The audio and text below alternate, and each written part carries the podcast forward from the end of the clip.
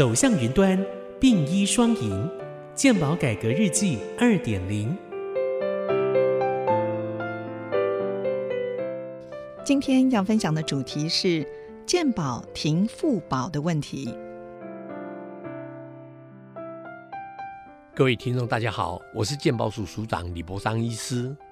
其实，从全民健保实施以来，对于长期居住在海外的朋友，平时没有缴交健保费，却在伤病的时候回国加保使用健保资源，这让民众觉得有失公平。请教署长，对于这样的状况，健保署是否制定了改革的计划跟方向呢？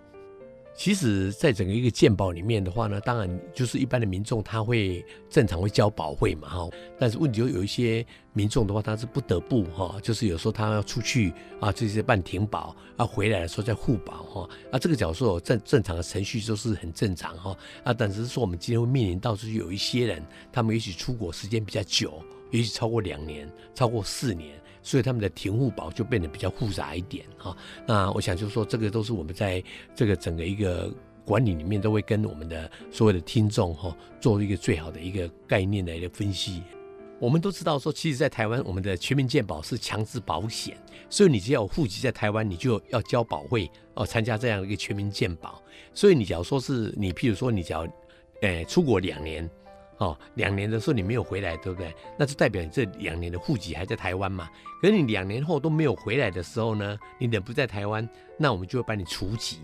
啊，除籍。然后呢，你在未来再多两年的时候，也就是在四年的时候，你都还是都没有回来的时候，那你就怎么讲呢？你就四年后你才回来的时候，你要回来台湾，你要开始使用健保的时候，你从开始加保的时候要六个月等待期的时候，你才可以。变成那个可以使用健保哈，所以这是一个。可是你假设说两年的时候没有回来，再隔两年，这时候等二到四年这时候的话呢，你回来的时候是马可以马上再加健保，不需要等待期。但是他们都一样，这个两年后回来或四年后回来的时候，你都必须要把原来的两年的那个当时有户籍的时候，你的健保会还要再补齐。啊啊！可是问题就是，也许就是说你，你就说你户籍都一直都在台湾哦，可是你你来来去去，对不对？啊，你都一直没有说缴不健保费。那最多的时候呢，以后你再回来的时候，我们还是会帮你追缴你的健保费，最多可以帮你缴五年。啊，所以就是等于代表说，假如说是你你十年十几年才真正回到台湾来，可是你这十几年你都户籍都有在台湾。只是人人来来去去，可是你觉得说没有在台湾使用健保，我出去嘛？可是因为你户籍在台湾的话，代表你本身来讲你是属于那我们台湾的那个就是居民，台湾的国民的时候，那这个时候你讲我回来的时候呢，我们还是会把你的那个原来就是在台湾有户籍那个时候的那个那个保费还是会给你追缴，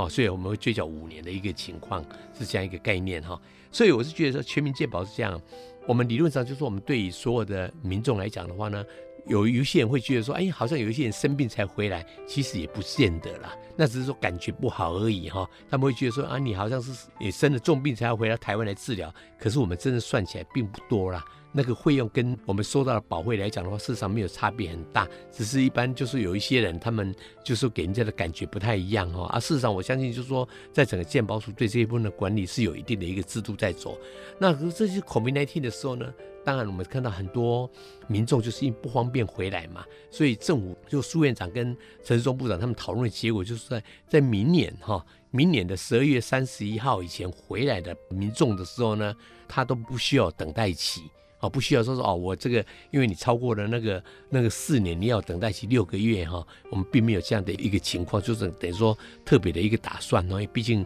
对于我们的国民来讲，事实上是不得不哈，所以我想这一部分的话，所有的听众大概可以放心呐。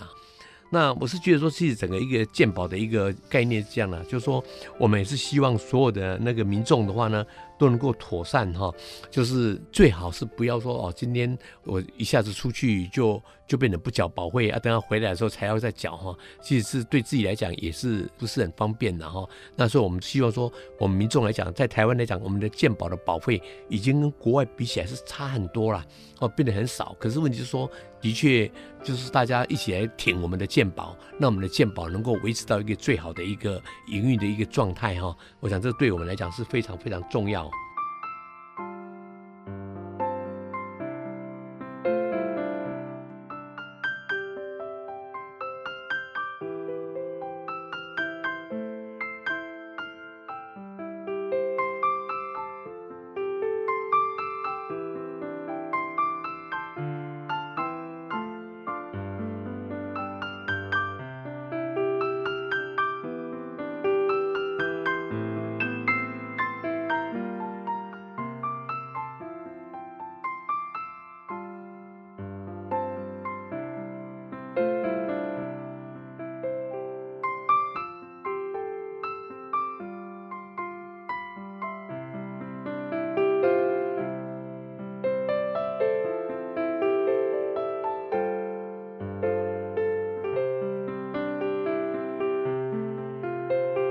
以上资讯由中央健康保险署提供。